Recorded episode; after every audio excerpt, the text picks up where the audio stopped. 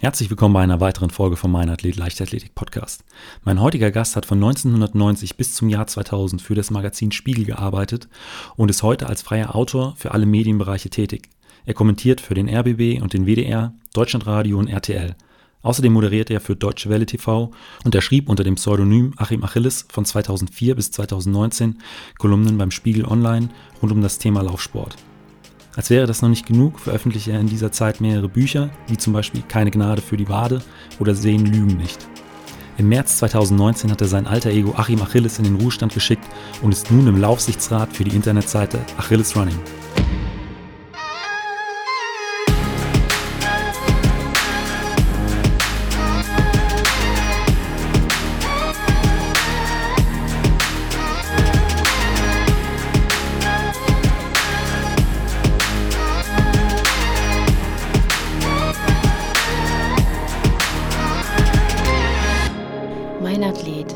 Leichtathletik-Podcast aus Frankfurt am Main. Ein halbes Jahr nach dem Ende von Achim Achilles äh, führen wir heute ein Interview zum Thema Laufen. Vermisst du dein alter Ego?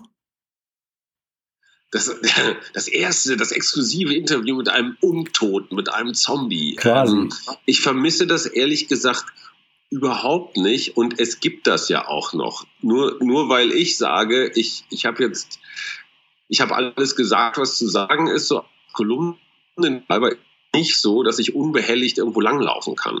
Also hier auf meinen Heimstrecken in Berlin, im Grunewald, Schlachtensee oder so, gibt es natürlich unfassbar viele Leute, sagen, na, hallo Achim, wie geht's? Und da willst du ja auch nicht jedem Einzelnen erklären, du übrigens, ähm, das ist vorbei. Dann sagt man, ja, alles dufte. Also eigentlich hat sich gar nichts verändert, außer dass ich weniger schreiben muss. Also dem alter Ego kannst Und du nicht so ganz entkommen. Oder eine Million verdiene, das darf man nicht außer Acht lassen. Also dem alter Ego kannst du nicht ganz entkommen. ich komme da nicht weg. Das ist, äh, ich weiß nicht, hier äh, Harpe Kerkeling und, und Horst Schlemmer. Ich glaube, das ist, also um Gottes Willen, ich will mich nicht mit Harpe Kerkeling vergleichen, aber weißt du, dieses, nur einmal so eine Kunstfigur erfunden hast, dann hast du sie an der Backe. Ähm, Du bist ja sonst als äh, Journalist äh, viel in den Bereichen äh, Politik äh, äh, unterwegs. Du hast politische Bücher geschrieben, auch Autobiografien. Ähm, wie bist du damals äh, auf die Idee gekommen, dir dieses alter Ego äh, anzulegen? Oder überhaupt über das Thema Laufen zu schreiben? Ich war in einer meiner zahlreichen, ich sage es vorsichtig, früher hätte ich gesagt Krisen, heute würde ich sagen Transformationsphasen. Das klingt viel anspruchsvoller. Ich hatte meinen Job als Chefredakteur halb freiwillig, halb unfreiwillig verloren. Ähm, ich hatte auf Anraten meines Orthopäden meine ohnehin nicht besondere Handballkarriere beendet und saß zu Hause und wurde jede Woche ein Kilogramm schwerer und unglücklicher und dachte, boah, jetzt musst du mal was machen. Und bin dann einfach mal losgelaufen, so echt so, so Rocky, Rocky oder, oder so Cowboy-mäßig, Django-mäßig, alleine, Wald, schlechtes Wetter, als, als Ballsportler ohne Ball sowieso Höchststrafe, ne? Einfach nur laufen, das ist echt was für Doofe. Und ich dachte mir, weil ich immer alles als Journalist, alles, was mir so passiert, überprüfe ich permanent auf Verwertbarkeit. Also kann ich da irgendwas drüber schreiben? Dann dachte ich, Mann, so eine Laufkolumne. Damals gab es nur so ganz ernste Geschichten, ne? so Stephanie und, und solche, die immer sagten, so hör auf, trink kein Bier mehr, trainier mehr, friss nicht, triff keine Freunde, geh um neun ins Bett. Also alles so lebensfeindliche Sachen. Da dachte ich, Mann, so eine Laufkolumne von so einem dicken Mit-40er, der das Leben hinter sich hat, so El Bandi-mäßig eigentlich ganz lustig. Und dann dachte ich mir, Achilles, Achilles, ich wollte übrigens das Wortspiel Achilles Ferse machen, die Achilles Ferse natürlich mit V, hoho, lustig. Und dachte mir, ja, da muss eigentlich auch noch ein Name Achim. Hm. So kam das. Also die Muse hat mich, ich war nicht schnell genug weggerannt und dann hat mich die Muse erwischt und geküsst. Und ähm, was hat für dich während dieser Unter der Langsamkeit. und was hat für dich während dieser Zeit äh, den Reiz am Laufsport ausgemacht? Weil du gesagt hast, du kommst, warst ja äh, früher Handballer. Also jeder Sport hat ja seinen eigenen Kosmos, seinen komplett eigenen abgeschlossenen Kosmos. Da, da blickt ein anderer nicht rein. Die Segler haben ihren, die die die die Judoka haben ihren, die keine Ahnung, wahrscheinlich sogar die Speerwerfer haben ihren eigenen Kosmos, ihre eigene Sprache, ihre eigenen Codes. und, und die Läufer auch. Und ich dachte mir erst, boah, scheiße, ist das langweilig, einfach nur so durch die Gegend laufen. Das ist so. Und dann fängst du irgendwann an, deine erste Runners World zu kaufen oder dein, dein, dein erstes Laufbuch. Und dann, damals war noch nicht das, wo sind wir denn jetzt, jetzt gerade noch am Anfang der Nullerjahre. Ähm, da gab es dieses Internet schon ein bisschen, dann googelst du mal so ein bisschen durch die Gegend damals. Der erste Trainingsplan, was kaufst du für eine Uhr, wie viel Eiweiß musst du fressen, ähm, warum ist der Urin plötzlich grün, warum hast du immer Durchfall, wenn du zu viel Magnesium... Also es, es eben unfassbar viele Fragen. Ja, warum guckt dich deine Frau auf einmal so mitleidig an? Ja, warum haben Läufer eigentlich durchweg Erektionsstörungen? Ein Thema, was viel zu häufig tabuisiert ist. Äh, also auf einmal geht dieser Kosmos auf und das Laufen kriegt so viele verschiedene Umabwege, Ableitungen, die alle interessant sind. Und ähm, ja, weil ich ein neugieriger Mensch bin, bin ich mal auf all diesen Faden rumgerannt. War also lustig quasi in, diese, in diesen Läuferkosmos dann komplett eingetaucht. genau, so wie Raumschiff Enterprise. Weißt du, du landest auf einem fremden Planeten und guckst mal, wie diese Klingonen so drauf sind. Und wie wichtig war für dich dann, so, ich sag mal, das Equipment? Du hast schon angesprochen, erste Runners World gekauft, Schuhe, Uhr. Alter, Equipment ist das, letztendlich laufen wir doch nur, um zu shoppen. Es, früher dachte ich, du shoppst, um dann besser zu laufen, aber in Wirklichkeit läufst du eine Stunde in der Woche, um zehn Stunden zu shoppen. Eigentlich müsste man es andersrum machen, um schnell werden, aber keine habe. Ich habe immer gesagt, wenn du lange auf der Strecke bist, weil du einfach unfassbar langsam bist, dann willst du ja wenigstens gut aussehen. Und, ähm, und ich meine, hey, jetzt mal ehrlich, mein Lieber, wie viel Paar Sportschuhe hast du? Heute tatsächlich gar nicht mehr so viele, vielleicht vier. Nur noch. die im Keller mitzählen. Ah, und da habe ich, da hab ich keinen Überblick. Und die bei deiner Freundin und die im Kofferraum. Zähl sie alle mit. Ah, das würde jetzt die Dauer, des, das würde die Dauer des Podcasts, glaube ich, überschreiten. Siehst du. Und es ist natürlich auch geil, es macht auch Spaß, es ist eine Riesenindustrie, dieses ganze, was weiß ich, Wochenende durch die Gegend fahren, an irgendwelchen total schwachsinnigen Wettkämpfen teilnehmen, wo sich hinterher sagt, ey, oh, du wusstest vorher, dass es nichts werden würde. Der Wetterbericht hat dir gesagt, es würde aus Eimern gießen. Die Strecke war scheiße ausgeflackt und Umwege gerannt. Das lumpige Finisher-T-Shirt ist äh, so billig, das reicht nicht mal zum Fahrradputzen. Und trotzdem fährst du hin und trotzdem freust du dich irgendwie und denkst ja, all diese armen Trottel, die da mit ihren Fähnchen im Wald stehen und die Richtung angeben und hier nicht. Es ist ja alles eine große, liebenswerte Familie. Keiner ist wirklich böse. Also böse sind eigentlich nur die, die schneller sind als ich, relativ viele die sind charakterlich einfach verdorben. Aber alle, die langsamer sind, die liebe ich total. Ähm, weshalb hast du dann irgendwann äh, den Entschluss gefasst, äh, Achim Achilles in den, in den Ruhestand zu schicken? Gab es da einen Schlüsselmoment äh, bei irgendeinem Lauf oder? Das war schleichend. Das war schleichend. Irgend, also ich habe ja wirklich jede Woche geschrieben auf Spiegel Online. Jede, jede Woche. Und das bestimmt zehn Jahre lang. Kann man sich ja mal ausrechnen, 50 Wochen mal zehn Jahre sind 500 Kolumnen.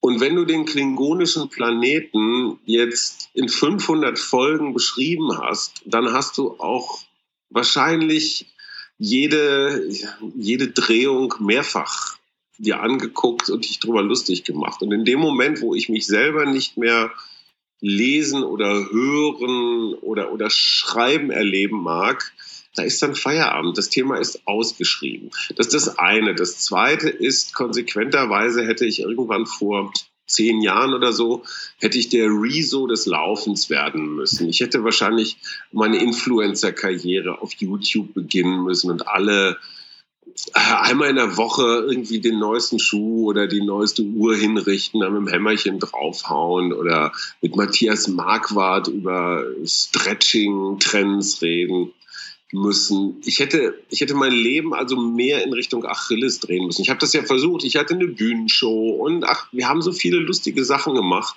Wir hatten dann auch ein bisschen Pech, ich sag mal, in der Vermarktung. Da sind wir, da hatten wir leider einen ziemlichen ähm, Totalausfall, was wir aber nicht gleich gemerkt haben. Also auch so technologisch äh, sind wir einfach ein bisschen hinten dran gewesen, sage ich ganz selbstkritisch. Und gleichzeitig kamen dann auch junge Menschen auf Instagram und es wurde auf einmal auch so ein Fashion-Thema. Weißt du, auf einmal wurde Laufen nur noch so so Selfie-mäßig äh, ähm, gesehen. Ich bin jetzt nicht, also klar, geile Klamotten immer prima, aber ich bin jetzt nicht so Fashion-Victim. Oder, oder Essen fotografieren, so boah, morgens schon die ersten Müsli-Krümel auf dem Tisch. Also ich wollte mein Leben jetzt auch nicht so in die Mitte von Instagram und YouTube. Da habe ich mir gedacht, ach komm, lass die jungen Leute, alles prima, kein Problem, no bad feelings. Ich habe alles gesagt, was ich gesagt habe. Ähm, meine Ehe, meine Familie haben die Achilles-Phase überstanden. Dankbar für alles und weiter geht's. Und die Achilles-Running-Seite äh, besteht ja weiterhin und der Podcast. Da bist du ja im Laufsichtsrat. Es, es, es hat, genau, es hat ein sehr, ähm, es, äh, Tom Bellards, ein ganz äh, lieber Kollege, der hat auch so eine Internetbude, war immer Achilles-Fan und der hat eines Tages oh, ist auch schon wieder über ein Jahr her oder noch länger her, hat er gesagt, ey, finde ich eigentlich ganz geil, was ihr da macht und ähm, ich übernehme deine Leute und wir machen das ein bisschen neu und ein bisschen frischer und ein bisschen schöner, habe ich gesagt, ey, super. Weißt du, der Frank und Namri und, und, und, und David und Ellie und Susanne und alle, die da mitgemacht haben, ähm, die wollten ja weitermachen. Dann haben wir erst überlegt, machen wir das jetzt irgendwie als so eine Teamlösung, machen wir so eine Genossenschaft draus und haben so alles so durchüberlegt, aber am Ende ist so eine, also die Vermarktung ist das Entscheidende. Du kannst noch so viele schöne Sachen machen und dir ausdenken und Wettbewerbe und Kolumnen und so weiter. Aber das, ich bin wahnsinnig gut in Geld ausgeben. Ähm, du brauchst aber immer auch einen, der die Kohle reinholt, ja, der irgendeine Kooperation macht mit irgendeinem, weiß der Geier was mit einem Sportschuhhersteller oder, oder sowas, weil, sorry, liebe Leute, ja, Luft und Liebe davon zu leben ist, ist ein tolles Konzept, funktioniert aber in einer deutschen Großstadt nicht so wirklich gut. Ähm, und ja, wir waren zum Teil sechs, sieben, acht Leute, die für Achilles gearbeitet haben. Nicht alle Vollzeit, aber äh, und wenn jeder auch nur Mindestlohn verdienen soll, nur Mindestlohn, ja, dann muss im Monat schon ein bisschen was zusammenkommen. Und ich bin kein guter Vermarkter. Ich bin gut auf der Bühne und gut im Geld ausgeben, aber nicht um was reinzuholen. Insofern alles dufte. Frank und, und Namri sind noch dabei und Ellie und Susanne auch und haben, soweit ich weiß, viel Spaß und darum geht's. Und äh, wie sieht äh, sportlich heute bei dir aus? Hast du überlegt, vielleicht mal auf die 100 Meter zu gehen, das genaue Gegenteil vom Marathon? sämtliche Olympiakader wollen mich haben. Nein, also erstens habe ich für mich festgestellt, die langen Strecken sind, die, die fühlen sich nicht gut an. Ähm, ich merke einfach, dass ich bei meinen um und bei 90 Kilo und meinen 1,94 Weißt du, ich laufe gern 10, 12 Kilometer, auch bestimmt zwei, dreimal die Woche, alles dufte, aber ich sitze im Sommer unglaublich gerne auf dem Rennrad. Mein alter, mein alter Freund, leider viel zu früh verstorben, hat mich vor, vor ein paar Jahren aufs Mountainbike gelockt. Inzwischen habe ich echt Bock im Grunewald, um die Wette mit den Wildschweinen einfach das Gelände umzuflügen. Ich schwimme gern. Ich gehe jetzt mit meinen beiden Söhnen und ja, der Kind hat in so einem bestimmten Alter schwer zu kommunizieren, weil man unterschiedliche Interessen und Temperamente hat. Wir gehen mehrmals die Woche zum Kickboxen. Ähm, also wenn es ein Gegenteil von Laufen gibt, dann ist das Kickboxen. Okay. Das ist komplett anders. Aber in meinem Alter, ich bin jetzt 55, ein totaler Segen, weil diese Auge-Hand-Koordination, diese schnell, schnellen Geschichten, Kraftgeschichten ähm, sind für mich genau das Richtige. Und das heißt, Ausdauer schön und gut, aber zur Ausdauer muss auch immer wieder das Impulsartige, das Stoßartige dazukommen, dann wird's richtig gut. Und ich habe keinen Bock mehr auf Wettbewerbe. Ich habe das Gefühl, ich bin irgendwie durch jeden Tümpel in Berlin, Brandenburg und Sachsen-Anhalt geschwommen und habe jede Schotterstraße, habe mich auf jeder Schotterstraße aufs Maul gelegt das ist gut. Einmal im Jahr einen Wettkampf. Ich muss Schiss haben, damit ich nicht zu fett werde. So von wegen, ach du Scheiße, im nächsten März ist ja Lauf der Sympathie von Falkensee nach Spandau. Ja, und das muss ich so als, ah, als Last im Nacken haben und das reicht. Boah, Berlin-Marathon, so wie in zwei Wochen, ey, hör, hör mir auf. Großen Respekt für alle, die ja. das geil finden. Geht so. Ich kann mir auch vier Stunden lang mit dem Hammer auf den Daumen kloppen. Also wenn, dann stehst du an der Strecke und feuerst die Läufer an. Ja, oder ich lache mich kaputt. Jungs, so war ich auch mal. So war ich auch mal. Und ich finde es sehr großartig, dass es immer noch diese Begeisterung gibt. Dass sich das nicht rumgesprochen hat, dass das, diese Marathonlauferei einfach eine unglaublich sinnlose Quälerei ist. Und wenn dein Körper dir nach 30 Kilometern sagt, hallo, weiße Fahne, lass mal lieber, dann will der Körper damit ja was sagen. Allen Ernstes. Ja. Und der will nicht sagen, ey, lauf weiter. Wenn es weh tut, lauf noch weiter. Mhm. Aber völlig in Ordnung. Wie gesagt, ich, ich war ja selber einer von den Bekloppten. Ich ich mit meinem Körper nur bin kein Marathontyp. Ich bin nicht der Typ, der 10, 20 Marathons im Jahr läuft. Ich werde es auch nicht mehr werden. Ob das jetzt mit Trainingsfleiß, Genetik oder was der Geier zusammenhängt, ist mir völlig scheißegal. Ich bin es nicht.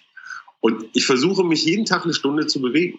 Also äh, vorgestern zum Beispiel bin ich 40 Kilometer mit dem Rad durch Berlin gefahren. Also morgens einmal eine lange Strecke in die Richtung und zurück und abends eine lange Strecke in die Richtung und zurück. Ja. Das ist jetzt kein hartes Training, aber es ist Bewegung. Und ich habe es überlebt. 40 Kilometer in Berlin im Straßenverkehr zu überleben, ist auch noch eine Survival-Leistung. Überlebenskampf. So. Und das beste Zeichen ist, ich war seit boah, drei, vier Jahren nicht mehr beim, also nicht mehr sportrelevant beim Arzt, nicht mehr beim Orthopäden, nicht mehr bei gar nichts. Keine Überlastungsgeschichten, kein Knie, kein Rücken, kein gar nichts, was ich früher dauernd hatte. Und ich finde, das ist ein gutes Zeichen. Warst du damals häufig beim Sportarzt, um auch alles durchchecken zu lassen? Nee, weniger zum Durchchecken lassen, aber es war dauernd, irgendwas okay. war dauernd. Ja. Und ähm, keine dramatischen Sachen. Aber ich rede von mehr als Muskelkater. Ja. Also nicht, nicht nur so Schwere in den Beinen, sondern irgendwo war immer oh, mal so irgendwas verzogen im Rücken und dann wieder unterer Rücken und dann wieder Oberschenkel. Also es ist immer, und mein, mein Lieblingssportarzt Fernando Di Meo hat immer gesagt, das hat meistens was mit zu viel zu tun.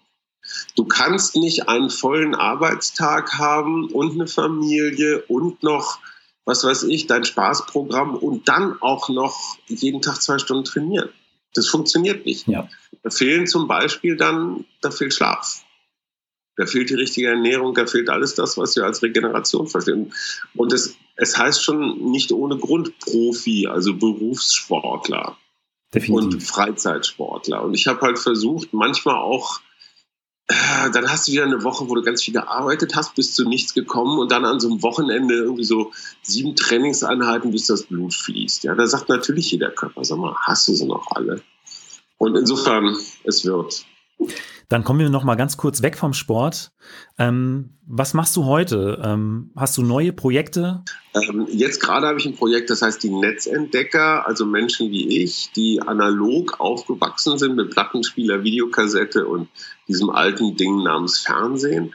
Ähm, hinter mir hängt noch so ein, so ein Kasten, der ist, der ist irgendwie seit ewigen Zeiten kalt.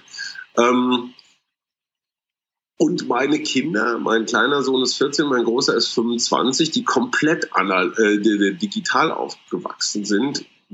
Es gibt einige Gräben zwischen uns. Und äh, das hat alles zu tun mit, mit unserer Blödheit als analoger Generation, mit unserer manchmal auch Verbohrtheit, wenn wir Computerspiele komplett bescheuert finden und ablehnen ähm, manchmal auch mit Verständnis, mit Vorurteilen, mit Mythen. Und als Netzentdecker versuche ich mir dieses Internet, mit dem wir nun, das geht nicht mehr weg, wie wir lange hofften, mich mit dem irgendwie so ein bisschen vertraut zu machen. Unter anderem auch als Journalist. Ich meine, ich habe es gelernt, Artikel zu schreiben und die werden dann auf Papier gedruckt. Das ist mein Beruf. Artikel für Papier. Das kannst du vergessen. Damit wirst du die nächsten 10, 20 Jahre, ich bin Freiberufler, ich gehe irgendwie nie in Rente. Aber damit komme ich die nächsten 10, 20 Jahre nicht mehr über die Runden. Das heißt, ich brauche neue Kulturtechniken. Ich muss wissen, wie geht Podcasten, wie geht Videoschnitt, wie gehen neue Darstellungsformate. Vielleicht muss ich doch noch so ein Senioren-Reso werden. Oder äh, oder so. Aber ich muss dazu lernen. Ich will auch dazu lernen. Macht auch Spaß. Außerdem nehme ich meine Söhne jetzt viel ernster, weil ich viel kompetenter über Computerspiele und Zocken reden kann, seitdem ich bei Twitch bin. Ähm, so, und das macht, das ist im Prinzip wie Achilles, ein neuer Planet. Diesmal heißt der Planet nicht Lauf, Laufonien, sondern Digitalien. und den gucke ich mir jetzt an. Das heißt, über mein Arbeiten, und das ist der ganz große Luxus meines Lebens, über mein journalistisches Arbeiten erschließe ich mir ein neues, ein neues Feld. Und über welche, Kanä über welche Kanäle kann man sich das Ganze anschauen? YouTube wahrscheinlich, Twitch? Ähm, YouTube, äh, netzentdecker.de ist eine ganz normale URL. Ich veröffentliche auch noch ganz traditionell so in 10, 12, 15 Tageszeitungen. Das ist Hamburger Abendblatt, Berliner Morgenpost, Rheinische Post, Südwestpresse, äh, Südkurier. Ich glaube, Mannheimer Morgen ist dabei, der Weserkurier wird es demnächst. Also ganz Stutt die Stuttgarter, Kölner Stadtanzeiger hat neulich angefragt. Also ganz viele Zeitungen, die Bock haben, meine Kolumne zu drucken. Und das macht mich natürlich hammerglücklich. Also äh, ich, ich mache irgendwas und, und es interessiert Leute. Das ist toll. Ich meine, das Schlimmste ist, du machst irgendwas und es interessiert keinen Schwanz. Dann äh, kommen wir jetzt noch zu den fünf Fragen, die ich jedem meiner Gäste stelle. Meistens sind es äh, Profisportler, deswegen äh, sind die Fragen was, auch immer Was genau wolltest du mir damit sagen? Nichts. Schon okay. äh, deswegen sind die Fragen natürlich auf den, äh, auf den Sport gemünzt. Und da ist die erste immer, was war äh, dein größter Wettkampf? Also das muss nicht der erfolgreichste Wettkampf gewesen sein, sondern der, der dir emotional am meisten bedeutet, wo es vielleicht irgendeine Situation gab, die dir hängen geblieben ist. Also, also es gab drei. Es, es, gab einen, es, es gab einen halb, also eine, eine Triathlon-Mitteldistanz hier in Berlin, ausgerichtet von meinem, von meinem Verein, den Weltraumjoggern. Olli Büttel, gute Besserung, hoffe es geht dir gut. Ähm, der Berlin Man, das ist hier so die Berliner Triathlon-Veranstaltung und ich habe wirklich trainiert wie ein Schwein, wie ein Tier. Ich war im Radtrainingslager, ich habe ich, ich hab sogar richtig viel Schwimmen geübt und ich wollte unbedingt unter fünf Stunden bleiben. Also das ist so die Marke, was beim, beim Marathon für mich jedenfalls die vier Stunden waren, ist so bei der Mitteldistanz die fünf Stunden im Triathlon. Und es lief auch wirklich bis zur vorletzten Laufrunde, es waren vier Runden auf fünf Kilometer, so lief es richtig gut. Und dann kamen so beschissene Krämpfe. Interessanterweise, meine alte Krankheit ist mir beim Marathon auch schon ein paar Mal passiert. Und ich hatte alles dabei, Magnesium, Zeug, ISO, was der Geier was, keine Chance. Und dann siehst du diese Uhr laufen und du weißt, wenn du, du müsstest jetzt nur ganz normal weiter eiern und du würdest deine 4,57 hinkriegen und du kommst nicht voran weil er die Beine so und brutal. Ähm, der zweite, an den ich mich echt gerne erinnere, mit Michael Klotzbier, unserem Dicken, der mal, äh, ich weiß nicht, mit 297 Kilo gestartet ist und dann Marathon gelaufen ist. Und der hat ja dann tatsächlich seinen Marathon als dicker oder nicht mehr ganz so dicker dann gefinisht. Und dann hat er eine richtig große Fresse gekriegt und hat gesagt, so Achilles, jetzt mache ich dich beim Triathlon lang dann hat er auf einer, auf einer Sprintdistanz, also so hat er 15 Minuten Vorsprung gekriegt. Der kam aus dem Wasser, als ich gestartet bin. Und ich hätte ihn fast gekriegt. Eine Minute hat, hat gefehlt, hat mir meine einzige Tätowierung eingebracht. Moment, äh, zeige ich mal eben. Sieht man, sieht man das? Hier ist so ein kleines Fahrrad. Ja. ja. Ähm, Am Knöchel. Der Verlierer, genau, der Verlierer musste sich also die, die Initialen des Siegers tätowieren lassen. Das MK, Michael Klotzbier, ist im Fahrradrahmen drin. Und der dritte war, als ich für Deutschland gestartet bin. Ich. Ich war die Nation, die Nationalmannschaft. Es waren die Weltmeisterschaften im Quadrathlon. Das ist Triathlon plus Kajak. Hier bei uns im Wannsee, am Wannsee, natürlich auch von den Weltraumjoggern organisiert. Und ich bin 43. geworden. Ähm, bei einer Weltmeisterschaft. Bist du schon mal 43. bei einer Weltmeisterschaft? Nein. Siehst Nein. du wohl? Und äh, das T-Shirt trage ich mit, mit großem Stolz. Zu Recht. Es war, es war ein ehrlicher Wettkampf. Es war kein Scheißwettkampf. Es war wirklich Schwimmen, Kajak, Radfahren, Laufen, äh, Derbe. Und ansonsten, es waren zwar keine Wettkämpfe, aber ich erinnere mich an unfassbar viele tolle Momente mit anderen Leistungssportlern. Wie ich hier mit Patrick Lange durch den Tiergarten, mit Jan Frodeno hier an der Spree lang oder so. Also meine Achilleszeit hat mir auch wirklich so viele nette und komplett irre Menschen in die Arme gespült, wo ich mir nur dachte, ey, toll, euch kennengelernt zu haben, danke dafür. Und, so äh, bescheuert wäre ich auch mal gerne gewesen. und auf der anderen Seite, Sport hat ja auch immer seine Tiefen. Äh, die größte Schlappe? Die größte Schlappe, Ach, ich meine, ein paar davon, eine davon war mein, meine, meine Mitteldistanz im Triathlon, die ich gerade schon erwähnt habe. Das hat schon echt, da war ich schon, das war auch nicht nur so, ach ja, komm, ist nicht so gelaufen, gehst nach Hause, drei Bier und dann ist gut, sondern das hat schon, echt lange an mir genagt, diese, diese Mitteldistanz. Und ich mir sagte, und vor allem, du hast ja nur diese, oder beziehungsweise es war so diese eine Chance. Ne? So der Wettkampf, auf den du dann so hintrainierst, ist ja nicht so, dass an jedem Wochenende irgendwo in sozialverträglicher Nähe jetzt eine am Ende. Und du hast den einen Schuss und der eine Schuss geht in die Grütze. Das hat mich schon echt auch nicht nur gefuchst im Sinne von, äh, sondern auch, das hat wehgetan. Das hat mich auch traurig gemacht. Habe ich mir nicht eingestehen wollen. Weiß ich jetzt, 10, 15 Jahre später, weiß ich das. Viel gelernt.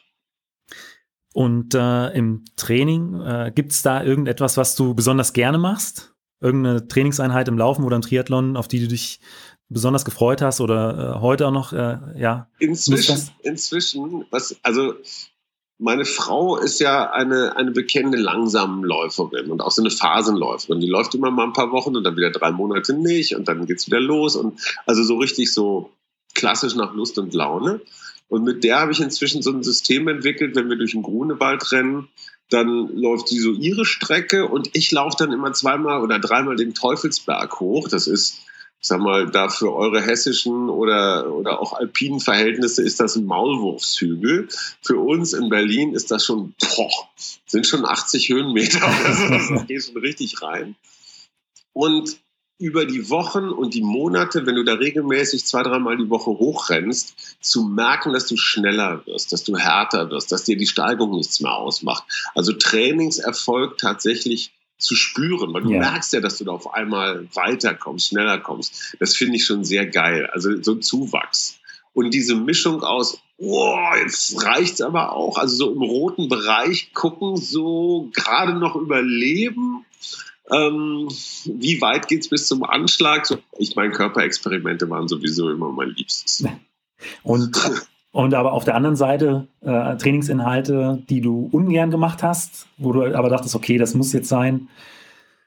Also ich finde, ich finde so Training auf der Bahn, so 400 Meter oder boah, so Intervalle, 6 mal 1000 in 3,45 oder so.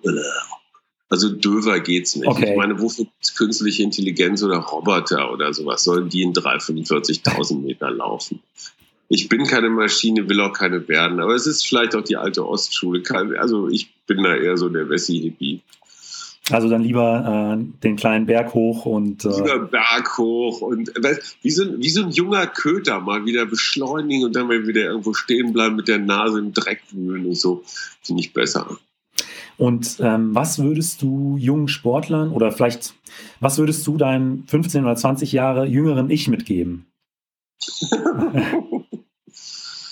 Ähm, das ist eine echt gute Frage. Ich, ich, ich sag dir vielleicht was ganz Persönliches. Mein großer Sohn war tatsächlich richtig Leistungssportler. Also der hat, der hat tatsächlich auf, auf, Deu auf bundesdeutschem Niveau gespielt. Der war auch hier auf dem Sportgymnasium und ähm, das Verhältnis von Anstrengung und Disziplin und dem, was du hinterher dafür vielleicht auch nicht rausbekommst, das ist schon wirklich äh, ganz schön krass. Also jeder Spitzensportler, den wir als, ich sag mal, als Zeitungsleser, Fernsehzuschauer oder so wahrnehmen, jeder Bundesliga-Fußballer, jeder Olympiateilnehmer, steht auf einem riesigen Berg von jungen Menschen, die das auch gerne gemacht und geschafft hätten, es aber nicht geschafft haben. Ja, das, das heißt, es, es, es gibt ganz, ganz viele, bei denen fehlte eine Zehntelsekunde oder in einem Moment lief es nicht so richtig. Und dieses Bewusstsein, dass die, die da oben stehen, toll, ich gönne euch das. Aber auf jeden kommen Tausende, die genauso hungrig, vielleicht auch genauso talentiert waren, bei denen es nicht geklappt hat. Und die sind deswegen keine schlechteren Menschen. Das würde ich, würde ich denen so mitgeben. Weil wir machen dieses Vergöttern und, und, und, und Hochleben lassen des Ersten und des Besten, kriegt manchmal schon etwas besorgniserregende Züge. Und ich finde, da gibt es noch ganz viele andere, die man auch sehen und umarmen kann. Hajo, vielen Dank für dieses Interview. zum Sonntag sprechen, oder? Ja, ja, super. Vielen Dank. Sehr schön. Lieber, das war's? Das war's. Falls euch die Folge gefallen hat, hinterlasst mir doch einfach eine Bewertung bei Spotify, iTunes oder eurem Podcatcher und abonniert den Podcast. Vielen Dank und bis zum nächsten Mal.